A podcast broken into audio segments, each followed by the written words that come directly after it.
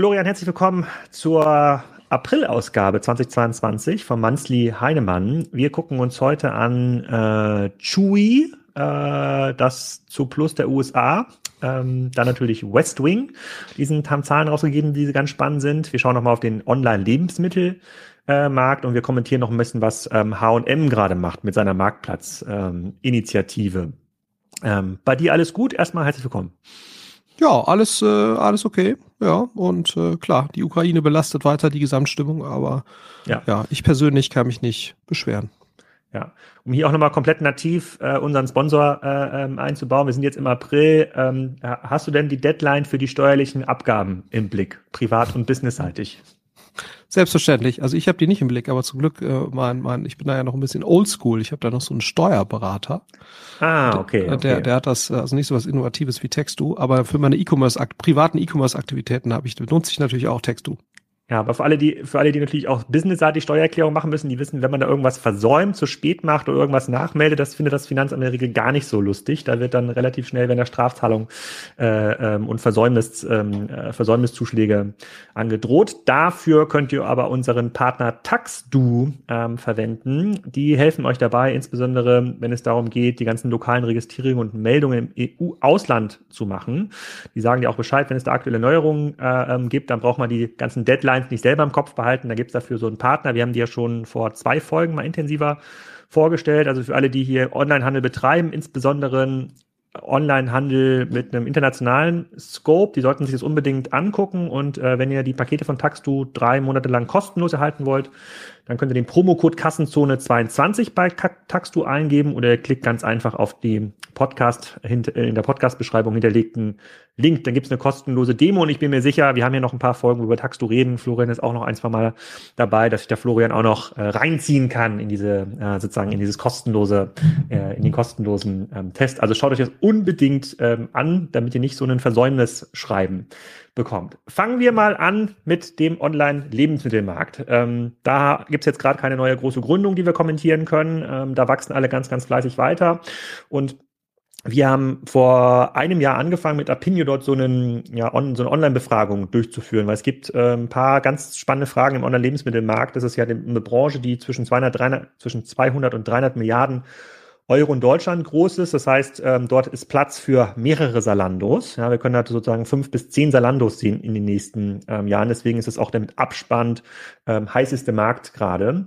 Ähm, jetzt ist ja die Frage, wie verschieben sich grundsätzlich Online-Bestell- oder Bestellverhaltensweisen von Offline in den Online-Markt, wenn das Angebot steigt? Haben wir jetzt ja in Berlin ja, mit äh, Flink, äh, Getir, Gorillas, Rewe ähm, und Co. Magst du gleich auch mal vielleicht was dazu sagen, wie du bestellst?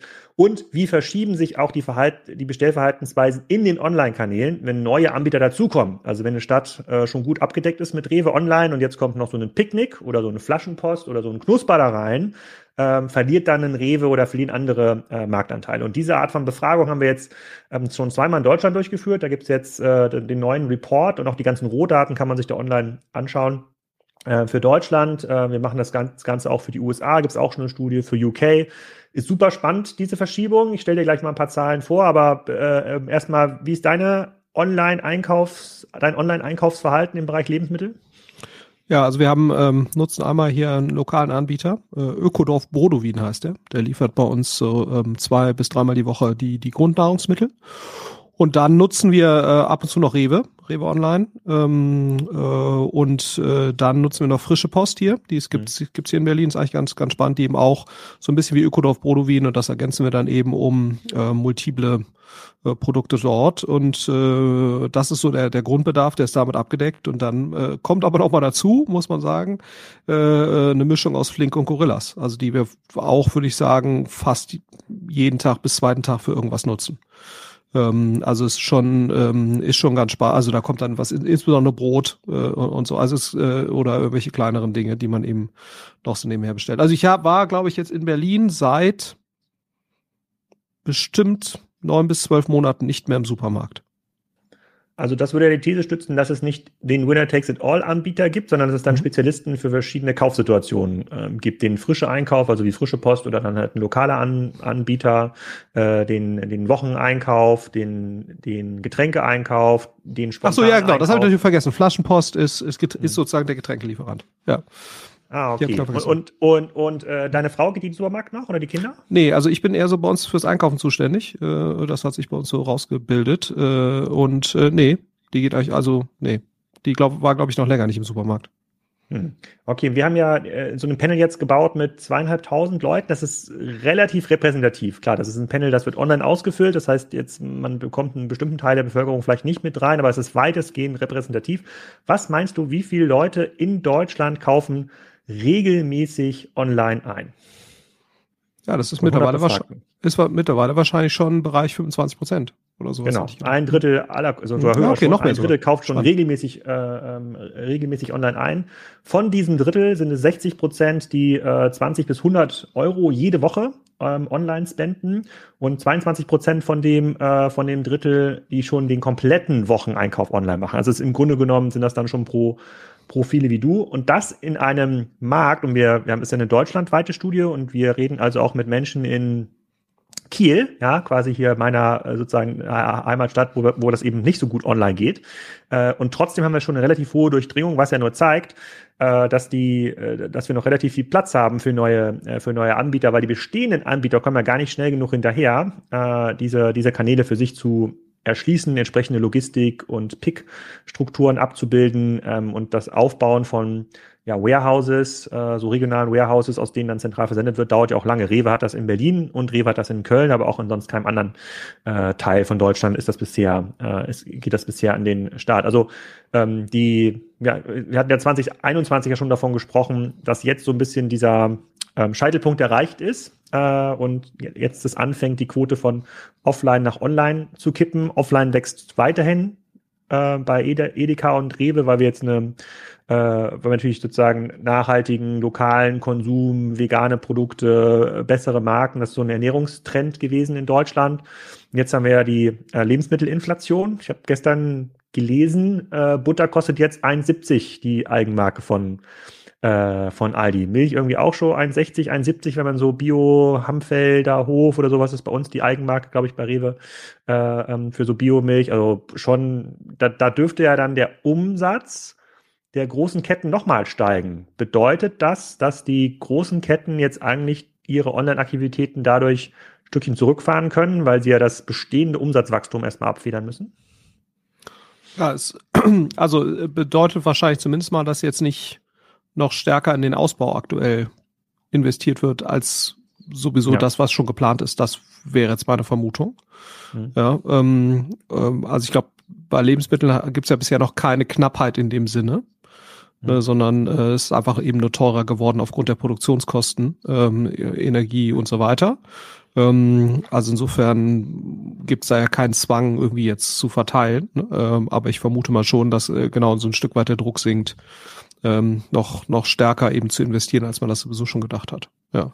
Ja, also, also jetzt ganz krass. Was noch rausgekommen ist äh, im Vergleich zu Juni letzten Jahres, also wir haben die Umfrage jetzt im Februar gemacht, also nochmal acht Monate später, ähm, dieses ganze Thema Brand Awareness hat sich deutlich gesteigert. Also äh, wir haben jetzt ganz, ganz viele von den neuen Brands, Gorillas, Flink, äh, die damals in dieser repräsentativen Befragung mit irgendwie so 10% Brand Awareness, also Brand Recognition, äh, bekannt war. Die sind jetzt bei so 40%, also richtig gut, haben richtig viele Leute gesehen.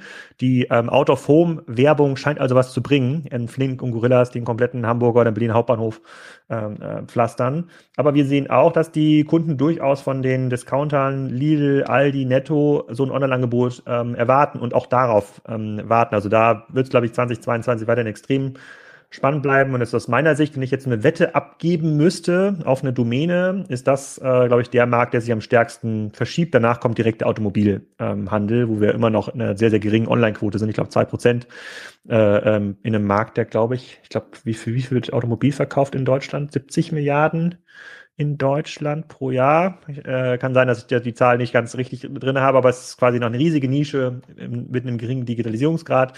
Für diejenigen, die jetzt sagen, die möchten die Zahlen mal selber angucken, die möchten selber mal filtern, ähm, das ist so ein Dashboard, was wir da ähm, haben. Da kann man dann sagen, ich möchte nur Antworten anschauen von Menschen, die in Städten mit 50, 150, 250.000 Einwohnern wohnen in Baden-Württemberg. Ist dann schon eine relativ kleine Stichprobe und mal schauen, was die antworten. Man sieht zum Beispiel eine extrem hohe Brand Awareness im Westen Deutschlands von, äh, von Picnic und kann sich dann auch so ein bisschen die Verschiebung ähm, äh, ja, modulieren. Äh, modelli modellieren und äh, sich anschauen, wie sich dann der Lebensmitteleinkauf äh, verschiebt. Aber wir können sagen, es ist soweit. Jetzt ja, ist der und vor, vor allen Dingen, das muss man sagen, das, das ist ja spannend an dem Picknick-Modell. Das ist ja auch wirklich ein Modell, was Unit Economics seitig äh, eben auch deutlich einfacher positiv darzustellen ist, als das, als das ein Gorillas oder Flink-Modell ist. Ne? Ähm, also wenn du sozusagen in der Lage bist, diese ähm, konstanten Tourenplanungen zu haben, die sich ja auch wöchentlich dann wiederholen und optimiert werden können und so weiter, das ist ja deutlich schneller in den positiven Bereich zu bringen. Ähm, also und ich glaube, gerade für diese Grundnahrungsmittel äh, sozusagen oder diese Grundversorgung ist das auch durchaus ein akzeptables äh, ähm, Lieferkonzept, ne? weil, weil klar natürlich ist die Aufmerksamkeit für Flink Gorillas gerade deutlich höher in der, in der Wahrnehmung ähm, und, und Picknick ist so ein bisschen in der Wahrnehmung nach hinten gerückt, aber ich glaube in der, in der, in der realen Entwicklung umsatzseitig und wie relevant die sind, äh, ist, ist das Konzept äh, äh, hat das eine sehr große Berechtigung und ist auch jetzt nicht unbedingt äh, sozusagen weniger weniger relevant, äh, äh, weil es jetzt äh, 10 bis 30 Minuten Anbieter gibt. Ne? Also diese 10 Minuten schafft Gorillas ja fairerweise auch nur noch in Ausnahmefällen, äh, auch flink. Ähm, und ähm, ja. Äh, das heißt, du bist dann eher bei 30 Minuten und das ist äh, oder oder 20 Minuten ähm, und äh, dieses konstante Liefern an bestimmten Tagen in bestimmten Timeslots, die dann aber auch ziemlich genau eingehalten werden. Das ist ja das, was bei Picknick eigentlich das Charmante ist, dass du da relativ kleine Zeitfenster hast. Ähm, das äh, glaube ich ist mit Sicherheit das Konzept, was wahrscheinlich näher an so einem so einem Aldi oder Lidl dran wäre ähm, äh, von von der Mentalität, äh, wenn wenn die sowas einführen würden. Ja. Glaube ich auch. Jochen Krisch hat eine, eine, schöne Analogie aufgebaut. Er meinte, naja, man darf halt so einen Flink und Gorillas nicht sehen wie ein klassisches Handelsmodell. Das müssen halt Plattformmodelle werden, die ähm, ja, Werbeplätze verkaufen an die Anbieter, die dort ganz vorne sind in der, in der Flink-App oder in der Gorillas-App. Die müssen die Logistik-Services verkaufen. Versus ein Knusper, ein Picknick sind halt ähm, klassische Retailer. Ja, die verdienen tatsächlich ihr Geld damit, dass sie gut kalkulieren, gut einkaufen, dann diese Produkte mit einem Aufschlag an den Endkunden irgendwie weitergeben und die sind so gut in den Unique Economics, dass sie damit Geld verdienen. Und das kann, glaube ich, durch das Geschäftsmodell, durch die, wie das gebaut ist, einen Gorillas und einen, äh, einen, einen Flink oder einen Getier, fällt ihnen das schwerer. Das heißt, das müssen Plattformmodelle werden. Die müssen so groß werden, dass diese äh, diese Infrastruktur in Form einer Dienstleistung dann an andere Merchants weiterverkauft werden kann. Und im Zweifel fährt dann halt Gorillas auch für Apotheken die Bestellung ähm, aus. Jetzt mal ganz weit, äh, ganz weit gesprungen. Aber das ist so ein bisschen die Richtung. Das ist, glaube ich, ein guter, ja. den, den Gedanken kann man, glaube ich, so gut folgen. Ähm, mhm. Und da würde ich auch mal so, und den würde ich auch mal festhalten, äh, bei dem, wenn, wir uns die nächsten Entwicklungen mal anschauen und mal schauen, was dann in Flink und Gorillas auch ähm, ankündigen. Ähm, gehen wir mal von äh, dem, einem der größten Märkte äh, in, äh, im B2C-Bereich In einen Nischenmarkt, den Heimtierbedarf. Wir haben ja schon sehr, sehr oft über Zooplus äh, gesprochen, uns ein bisschen äh, sozusagen die Zahlen angeschaut und äh, konnten eigentlich feststellen, die machen ihr Business super solide oder haben ihr Business super solide gemacht, sind ähm, okay gewachsen, haben es aber irgendwie nie geschafft, diese Story richtig schön für den Kapitalmarkt zu verpacken. Das heißt, die Börsenbewertung hing irgendwie in der Peer Group hinterher, ähm, deswegen ja dann, ähm, dann auch ein PI gekommen ist und gesagt hat, wir kaufen das einfach von der Börse weg, machen das ein bisschen hübscher, bringen dann vielleicht zu einer deutlich besseren Bewertung an die Börse. Jetzt sind Zahlen rausgekommen vom amerikanischen Vorbild Chewy ähm, und Jetzt können wir uns mal ein bisschen anschauen, äh, wie dort das Business, was mit einer sehr, sehr hohen Marktkapitalisierung ähm, immer noch getradet wird, ich schaue mal ganz kurz nach, ähm, 18 Milliarden Dollar, also mhm sehr ordentlich, wie das eigentlich aufgebaut ist und ob wir. Aber auch nur noch in Anführungsstrichen ein 2x ne, auf das 2021er genau. Multiple, äh, 2022er genau. Umsatz. Das war auch mal äh, fast beim Doppelten. Ne? Also genau. Äh, was ja, jetzt minus, das Umsatzmultiple angeht. Minus 50 Prozent gemacht, wie fast alle Online-Firmen in, dem, in, mhm. letzten zwölf, in den letzten zwölf Monaten. Aber wir wollen jetzt hier mal kurz herausfinden, würden wir lieber Anteilseigner von Zo Plus sein oder von Chui, du hast ja Chui einmal ganz kurz überflogen, mal reingeschaut äh, in, in, den Bericht. Ist dir irgendwas aufgefallen? Gibt es irgendwelche Highlights oder nachdenklichen Momente? Ja, also ich, ähm, äh, ich finde, das sah schon alles sehr, sehr solide aus. Ne? Ähm, ähm, die sind äh, jetzt im Jahr 2021 aufs Vorjahr äh, 24 Prozent gewachsen.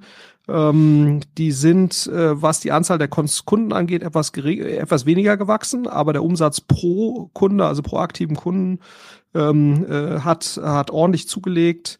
Ähm, die waren auch jetzt nicht wahnsinnig profitabel, aber, aber profitabel ne, in, in äh, 2021.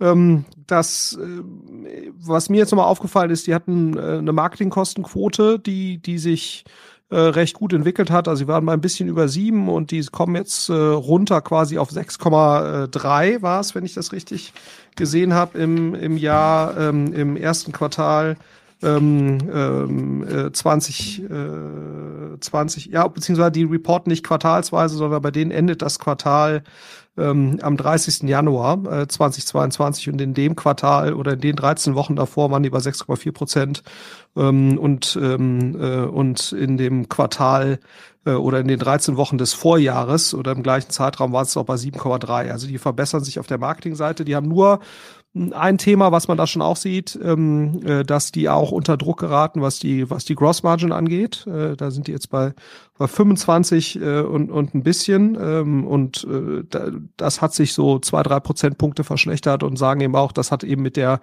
mit dem, was wir überall im E-Commerce sehen, ne, allgemeinen äh, Lieferproblemen, Logistikproblemen, ähm, die Lieferkette ist offenbar auch bei denen unter Druck. Die prognostizieren aber, dass es ab jetzt besser wird, also dass die Gross Margin äh, sozusagen jetzt ihren Tiefpunkt äh, gesehen hat. Ähm, also ich hatte eigentlich schon den Eindruck, ähm, dass das, dass das alles recht solide, äh, recht solide aussieht. Ähm, insofern, ja, also Chewy wäre auf jeden Fall etwas, die es auf jeden Fall mal deutlich besser schaffen, ihre Story am Kapitalmarkt zu präsentieren. Das ist jetzt bei Plus natürlich nicht mehr so relevant, ähm, aufgrund äh, sozusagen jetzt der Übernahme durch die beiden PEs. Ähm, aber ähm, äh, wenn ich jetzt noch die Wahl hätte, würde ich wahrscheinlich immer noch eher das Chewy-Business äh, äh, sozusagen da die Aktie kaufen, als jetzt die Plus-Aktie. Ja. Hm, aber du hast gerade gemeint, die sind profitabel quasi auf so einer 13-Wochen-Betrachtung da, auf ihre Quartalsbetrachtung. Ähm, 21 waren sie profitabel, also die 13 Wochen äh, Januar 21 davor. Ähm, jetzt sind sie aber unprofitabel auf der 13-Wochen-Betrachtung. Auf der Jahresbetrachtung sind sie aber weiterhin ja. ähm, schwer unprofitabel. Da haben sie ähm, ähm, äh, quasi in dem, sagen wir mal, grob 21, äh, also grob 2020 haben sie minus 90 Millionen gemacht, 2021 haben sie minus ähm, 70 Millionen gemacht. Jetzt sind wir hier an einem Business, was ja schon fast 10 Milliarden Dollar groß ist. 8, äh, 8, muss ich gleich mal nachgucken, aber fast 10 Milliarden Dollar groß, ähm, was ja schon diese ganzen Skaleneffekte, Chewy ist ja auch schon länger am Markt, ist ja kein Startup mehr, schon eingebaut haben müsste. Sie sind ja schon der größte Abnehmer von äh, Tierfutterprodukten von den Herstellern. Sie haben schon Eigenmarken. Sie haben schon entsprechende Logistikkompetenz. Sie haben schon ein Abo-Prinzip, das ist irgendwie Auto-Fulfilling, heißt das, glaube ich, bei denen, ähm, mhm. wo dann die Kunden gar nicht auf die Webseite kommen, sondern die kriegen halt Autoship heißt das. Autoship, Autoship. Also äh, die kriegen dann quasi jede Woche ihr Katzenstreu und ihr Hundefutter irgendwie zu äh, ähm, zugeschickt. Und äh, wenn, wenn man auch mal die Zahlen so ein bisschen zurückguckt, also wenn man sich mal so ein bisschen die, äh, die, die Zeitleiste äh, anschaut, gab es jetzt ja keine Momente in der, ähm, in der Historie, wo sie auf der EBT-Ebene irgendwie richtig richtig durchgestartet äh, sind. Plus das Wachstum jetzt mit 20 Prozent das entspricht ja im weitesten Sinne eigentlich dem Online-Offline-Shift. Ja, das sind einfach die Kunden, die dann eben nicht mehr stationär einkaufen, sondern die dann äh, automatisch in Onlinehandel gehen. Vielleicht ist, ist, der natürliche Shift, der organische Shift 15 Prozent, dann holt sich dann Shui noch mal ein bisschen Marktanteil on top. Aber wir reden ja, wenn man das jetzt zum Beispiel vergleicht mit einem Salando, was ja auch, glaube ich, um die Größenordnung 20 Prozent gewachsen ist, aber Geld dabei äh, ähm, verdient ähm, und in der Bewertung jetzt äh, sozusagen nicht, äh, nicht, deut nicht deutlich besser ist, ähm, müsste man doch sagen, dass das Businessmodell so ein fundamentales Issue hat. Ne? Also es wird, es, es gibt ja jetzt ja nirgendwo so einen kleinen Hockeystick, wo man sagt, okay, wenn Sie jetzt hier nochmal 5 Milliarden drauflegen, äh, dann verdienen Sie da nochmal Ihre 500, 600 Millionen. Es geht immer Geld raus aus dem, ähm, aus dem Business. Findest du das nicht bedenklich?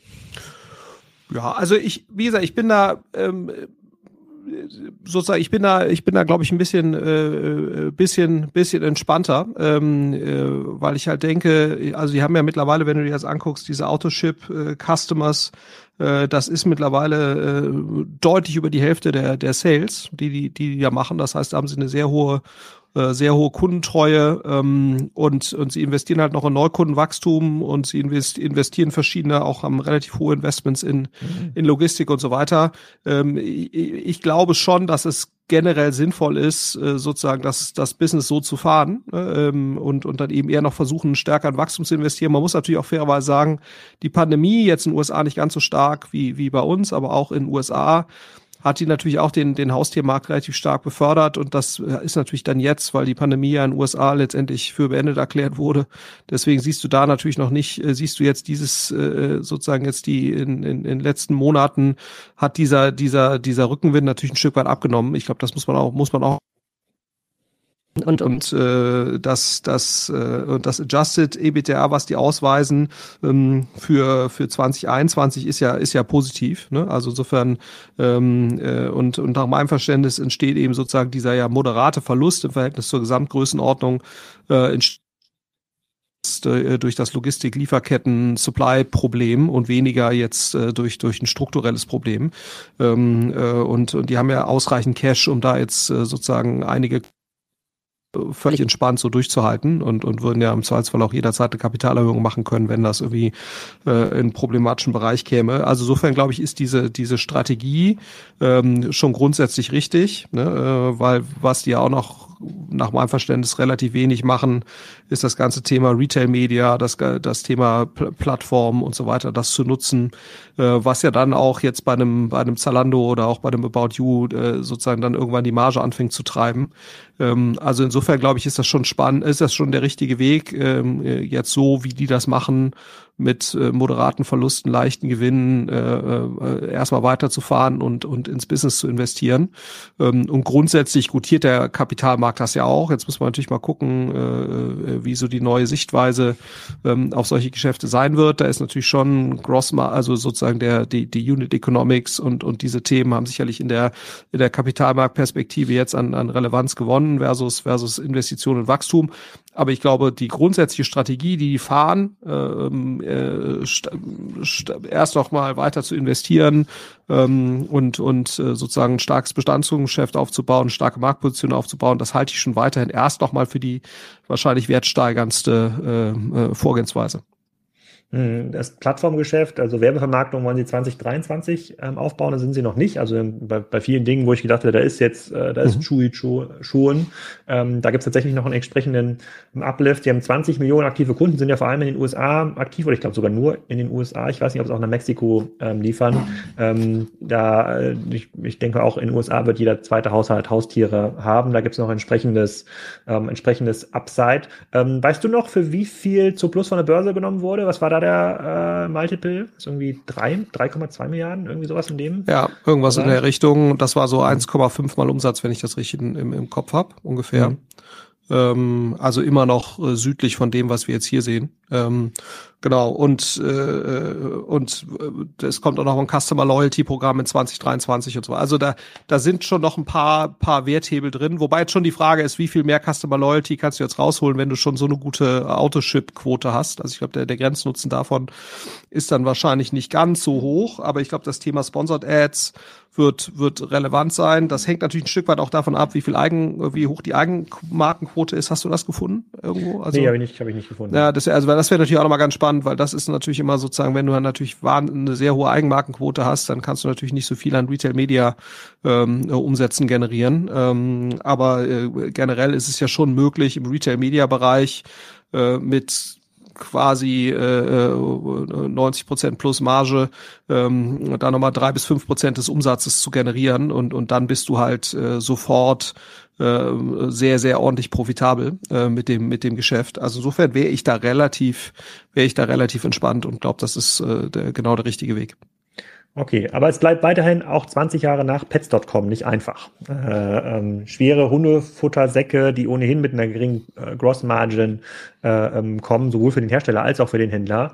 das zu einem profitablen Geschäft aufzubauen. Also das kann man jetzt äh, 2022 für Chewy immer noch sagen. Also es, ähm, auch wenn sie jetzt für 22 ähm, die Zahlen kommen dann ja Januar 23 raus, ähm, ihr äh, einen Profit ankündigen, ähm, hätte ich gedacht, das sieht schon ein bisschen rosig aus. Aber dir macht diese minus 1% EBITDA-Margin ähm, keine Sorgen. Nee, also wie gesagt, ich meine, musst du alleine, wenn du jetzt davon ausgehst, dass die, dass die drei Prozent ähm, äh, Sponsored Ad Umsatz machen können auf den um, dann mit dann bist du ja sofort, äh, bist ja sofort zwei, drei Prozent profitabel. Also da wäre mhm. ich jetzt, ähm, da wäre ich jetzt entspannt. Ja. Genau, der Rückgang auf sozusagen am Kapitalmarkt entspricht so ein bisschen dem, der, dem kompletten Einbruch der Online-Aktien, also minus 50 Prozent. Wir haben natürlich Ausreißer nach unten, äh, dann mit äh, Rental Runway und Farfetch, die dann mit minus 80 Prozent dann teilweise notieren, aber da ist Chewy genauso gut oder schlecht wie der Marktdurchschnitt. Ähm, Durchschnitt. ja, oder wie, wie, die eher besseren Online-Businesses, ne, also wie jetzt ein Zalando und, und wie, ein, ja. wie ein About You und so weiter, die alle ja grundsätzlich zeigen, dass sie funktionieren, dass sie Retention, ich glaube, das viel kritischere ist ja, wenn du halt keine Retention hast ja, dann, dann hast du, das ist sozusagen ja ein größeres Problem. Mhm. Ähm, das hier würde mir jetzt hier keine Sorgen machen.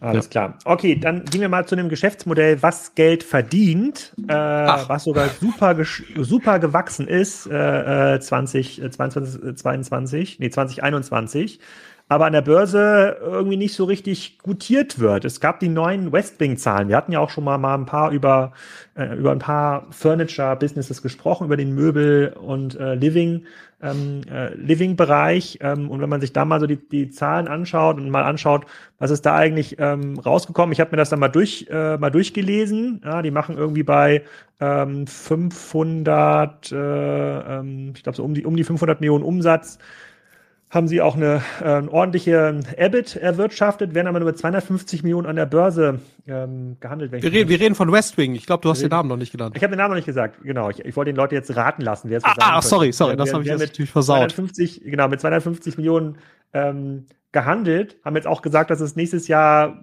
erstmal nicht nach oben geht, weil der Markt irgendwie schwieriger ist. Reden wir gleich nochmal ähm, drüber. Das passt für mich irgendwie auch nicht so richtig zusammen, weil wir sind ja da auch in der Nische, die relativ groß ist. Äh, Home and Living ist in Deutschland, glaube ich, 35 Milliarden Euro. Es gibt, äh, es gibt da noch keine Salando-artige Plattform. Auch Home24 ist jetzt noch nicht irgendwie bei 5 oder 6 Milliarden angekommen. Da ist Westwing schon einer der großen Player, zusammen mit Home24. Ähm, Sicherlich spielen dort auch einen XXX Lutz eine Rolle und auch ein Ikea spielt auch eine Rolle in dem, in dem Markt. Aber da gibt es ein klassisches, eine klassische Pure Play Opportunity.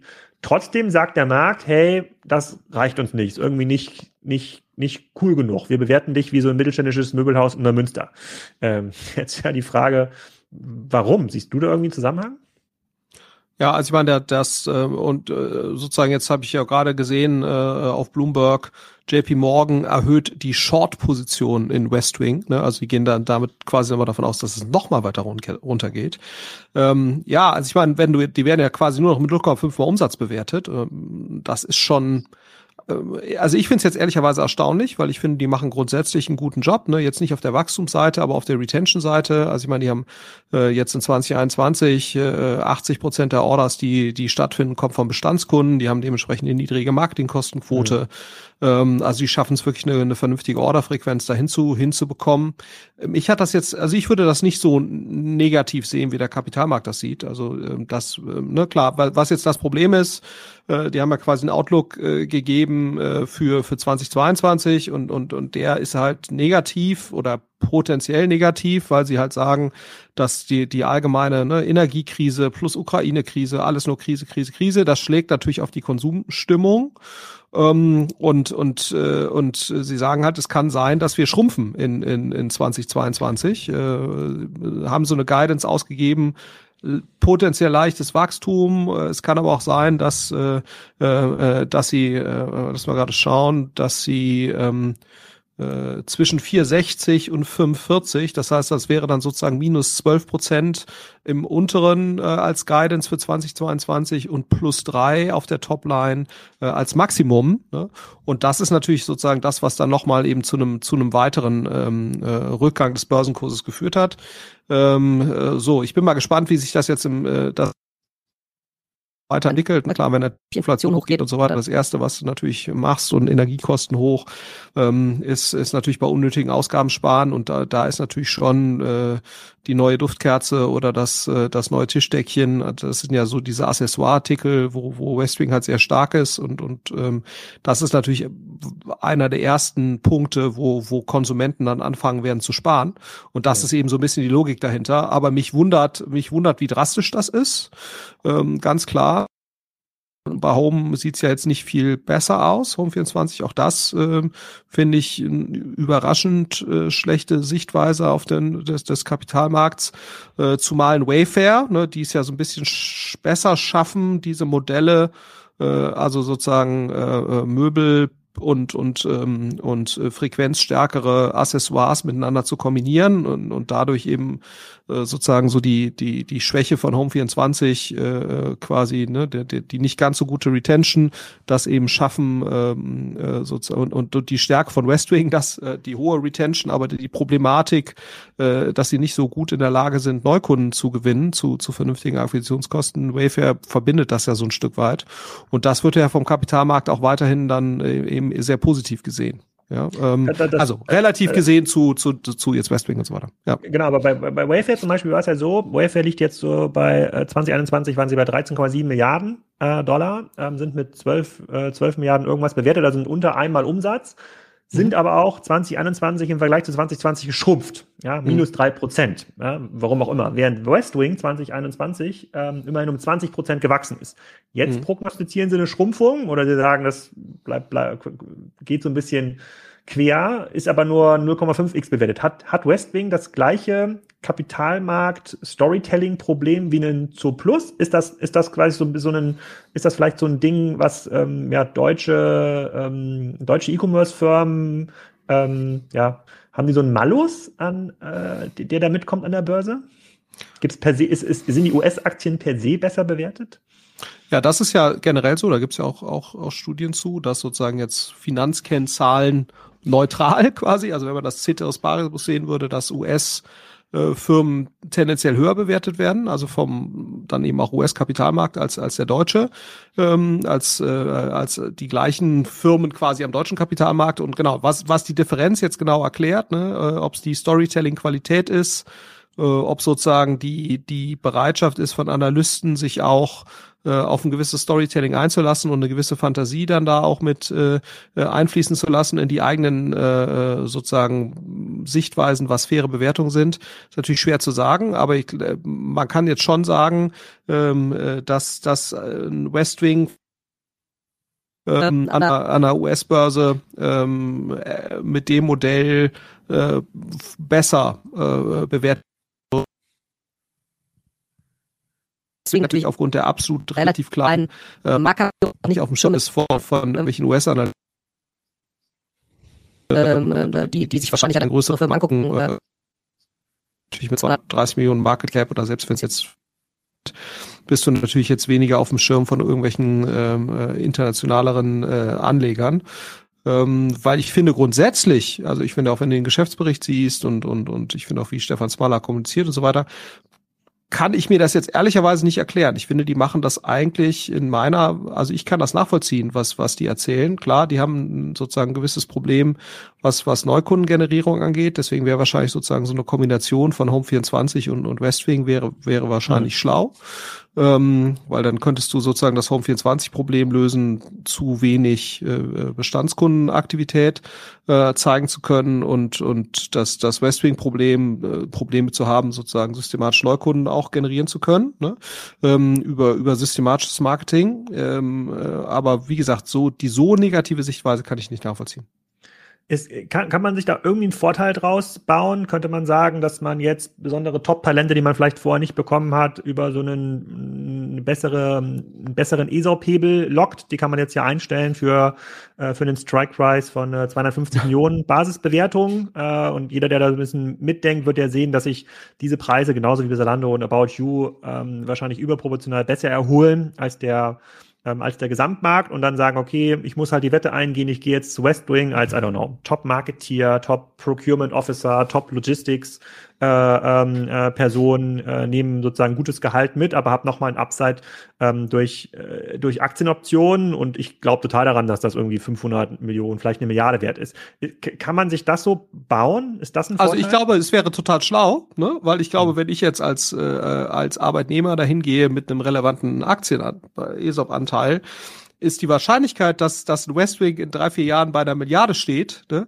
Äh, und dann hast du quasi dein, dein, dein ESOP-Pool verfünffacht äh, oder vervierfacht, die ist wahrscheinlich deutlich größer, äh, als das, äh, dass das bei Zalando passiert. Ne? Ähm, mhm und ähm, die gegebenenfalls auch wieder auf diese 24 oder sowas zurückkommen werden, äh, wo sie ja mal standen. Äh, und jetzt sind sie, glaube ich, bei 15 oder, oder 14. So im, äh, also ich glaube, die Wahrscheinlichkeit, äh, dort wieder äh, auch ein, ein, ein relevantes Multiple auf den, den, den eigenen ESOP zu erreichen, die ist, ist wahrscheinlich schon bei der Westwing höher. Ähm, meine Wahrnehmung ist nur, oder meine Erfahrung ist nur, dass die meisten äh, Talente weniger so agieren, wie ein Investor das tut, sondern die gehen eher dahin äh, zu Firmen, die sowieso schon super dastehen ne? ähm, und betrachten äh, daher weniger sozusagen das, das noch bestehende Potenzial äh, oder das bestehende Upside, sondern eher quasi, wie ist sozusagen die Firma insgesamt, wie wird die jetzt gerade wahrgenommen. Ne? Ja, das ist ja, das ist ja das Lustige, dass die Leute halt eher auf Firmen gehen, die sie total, äh, also die sowieso schon ein sehr gutes Image haben und toll dastehen. Ne? Also wenn jetzt zum Beispiel wie hoch ist die Wahrscheinlichkeit, dass sie sich jetzt nochmal verdoppeln? Äh, ne, was ja dann für dich als ESOP-Holder sehr attraktiv äh, wäre. Äh, aber so denken äh, viele Leute natürlich nicht. Ne? Die denken halt nicht, wie, wie äh, Investoren jetzt da drauf schauen werden, sondern äh, Leute sehen immer das absolute Image und, und steht eine Firma jetzt absolut gesehen gut da, dass das häufig dann damit einhergeht, dass natürlich auch das Upside dann nicht mehr so groß ist. Äh, so, so denken viele Arbeitnehmer eben eben nicht. Und ich glaube, das ist ein Fehler. Also ich glaube, ein Westwing ist durchaus, äh, wenn du jetzt einen gewissen, ein gewisser Unterne einen gewissen unternehmerischen äh, äh, Ansatz hier fahren willst, ist das, glaube ich, total schlau. Ja. Okay, also hast du, wenn man jetzt zwei Jobangebote auf dem Tisch hat, einmal Zalando, äh, einmal Westwing, ähm, einmal Piken Kloppenburg, ist die Wahl klar. Äh, sagst du hier. Äh, ja, also, aber es kommt ja darauf an, was sozusagen, wie, wie, wie du halt, wie deine Cash-Präferenz und wie sozusagen dein Sicherheitsbedürfnis ist. Aber ja. ich glaube, also ich würde mich auf jeden Fall zwischen Zalando oder, oder Westwing entscheiden. Und äh, wenn ich halt eher Upside-orientiert bin und chancenorientiert, dann würde ich wahrscheinlich mich eher äh, Richtung, äh, Richtung Westwing orientieren. Ja. ja. ja, sehr cool. Ja, also äh, schaut euch die Zahlen an. Ich verlinke das auch nochmal. Ist wirklich, äh, wirklich ganz, ganz spannend, insbesondere die Parallele zwischen Wayfair und, ähm, und Westwing. Und ähm, da hat äh, Stefan Smaller und Team eigentlich einen super Job gemacht. Ähm, wird aber an der Börse irgendwie nicht so, nicht so an, angenommen. Und du hattest, wer hat noch eine Short-Position aufgebaut? Das hast du noch gesagt? Oder? Äh, JP Morgan hat erhöht die Short-Position in Westwing auf 0,93 Prozent. Buh, ja. buh, JP Morgan hier. Ganz, ja. äh, ganz schlechter Move. Ähm, okay, aber wir machen ja keine Anlageberatung. Nein. hier, wir Gottes machen Anlage PR. Wir machen Anlage PR. ähm, so, dann aber ein Thema wollte ich nochmal unbedingt mit dir besprechen. Das habe ich diese Woche auch schon mit dem, äh, letzte Woche auch schon mit dem Stefan Wenzel und Jara Moltan besprochen bei, äh, bei LinkedIn. Ähm, mittlerweile folgt uns ja der Markt, was das Thema äh, Aufbau von Plattformen und Marktplätzen äh, angeht. Genauso wie der Markt uns folgt bei der Wish-Bewertung. Äh, es dauert einfach ein bisschen. Und jetzt mhm. hat H&M angefangen, ähm, an einem Marktplatz äh, rumzudoktoren. Ähm, da heißt H&M und Friends. H&M ist ja ein vertikaler äh, ein vertikales Fashion-Unternehmen. Das heißt, die Sachen, die man bei H&M kauft, die, äh, die gehören auch in der Regel zu H&M. Die haben auch noch so ein paar, äh, paar Submarken, die dann ähm, teilweise auch mit eigenen Stores im Markt auftreten. Und nun ist es aber so, dass du, wenn du zu H&M auf die Webseite gehst, kann jetzt, kannst du jetzt zum Beispiel äh, Superdry Sachen kaufen oder Crocs ähm, kaufen. Noch ein sehr, sehr begrenztes Sortiment. Ich glaube, es gibt nicht viel mehr als irgendwie 200 Gästeprodukte. Äh, das hat aber H&M jetzt schon mit einer intensiven Pressekampagne unter dem Namen H&M und Friends in den Markt ähm, geblasen. Ich bin mir ziemlich sicher, wenn so ein großes Unternehmen so eine Marktplatzinitiative startet, dann rufen die ja vorher bei dir an. Und da frage ich mich, was ist da schiefgelaufen? Beziehungsweise, wie, was schätzt du, wie schätzt du das ein, was H&M da macht?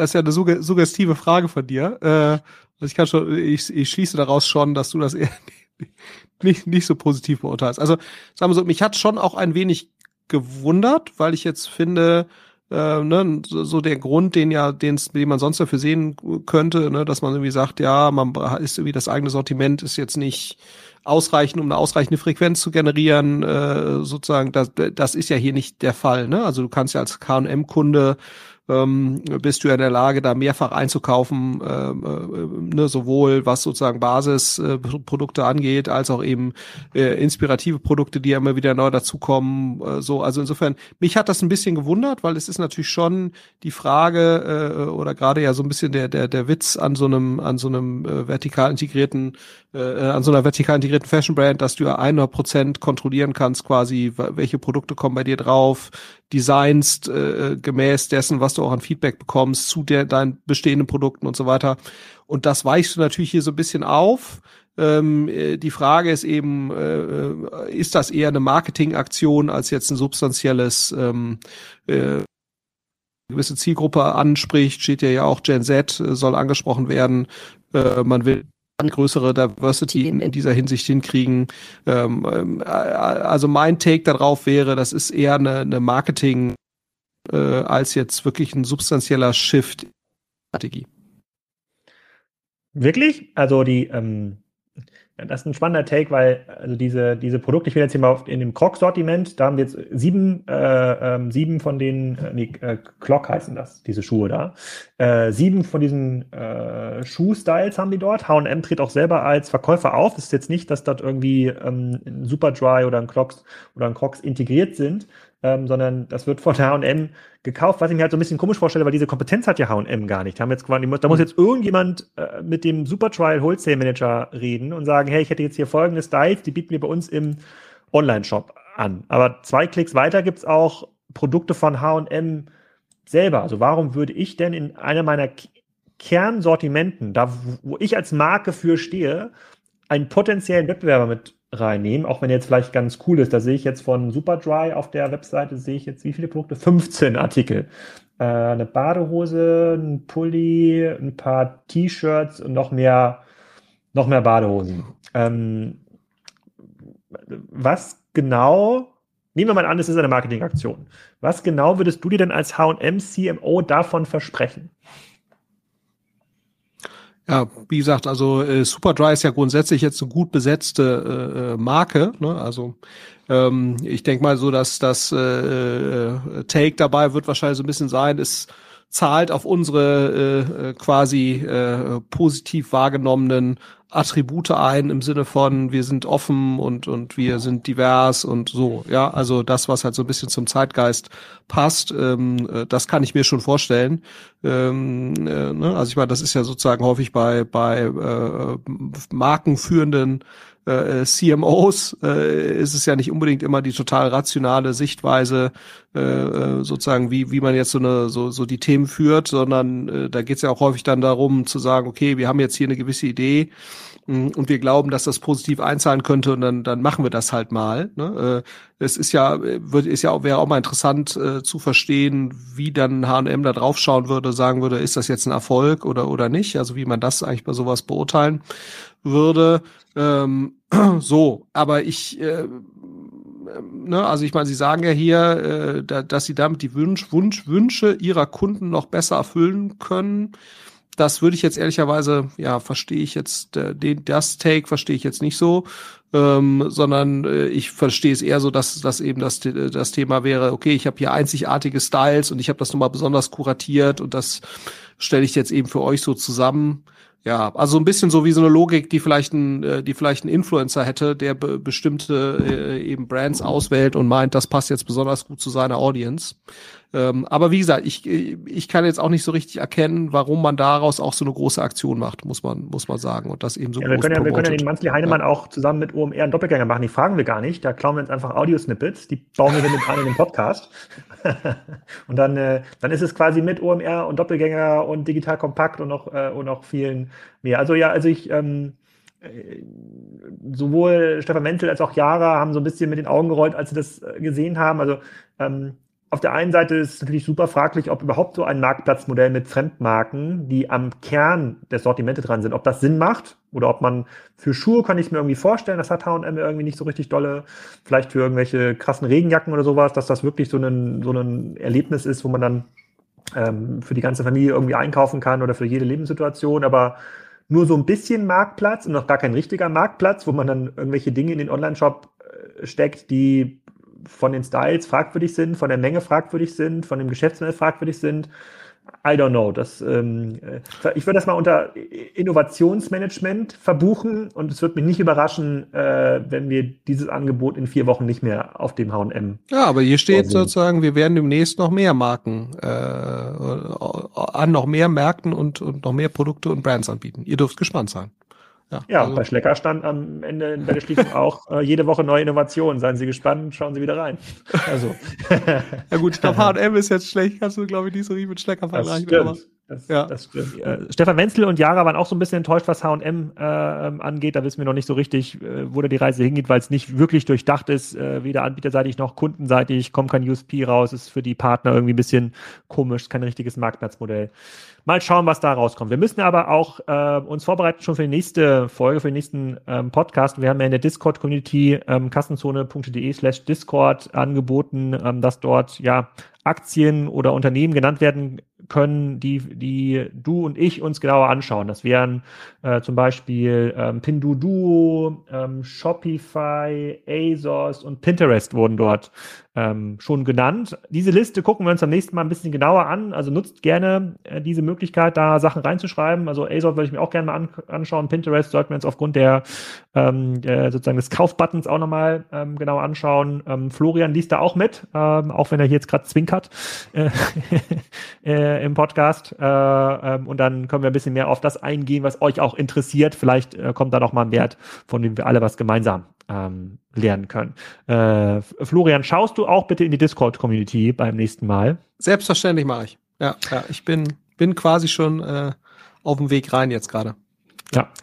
Vielen Dank für deine klugen Worte und dann bis zur Mai-Ausgabe. In diesem Sinne, mach's gut. Das war's auch schon. Ich hoffe, es hat Spaß gemacht. Wir hatten ein, zwei Tonprobleme drin, weil uns Riverside abgerauscht ist, weil die Internetverbindung bei Florian nicht ausreichend gut war. Mal schauen, das machen wir nächstes Mal besser. Jetzt muss ich mal versuchen, ob wir noch das Video zu diesem Podcast retten können. Nächste Woche geht's weiter mit der Böttcher AG. Danach sind die Bergfreunde zu Gast und am Sonntag gibt's noch einen kleinen Schmankerl. Da ist mein Lieblingsinfluencer von Instagram zu Gast, der Businessline und erzählt so ein bisschen, wie das Geschäftsmodell funktioniert. Keine klassische Kassenzone-Folge. Deswegen auch mal sonntags zwischendurch zur guten Unterhaltung. Bis zum nächsten Mal.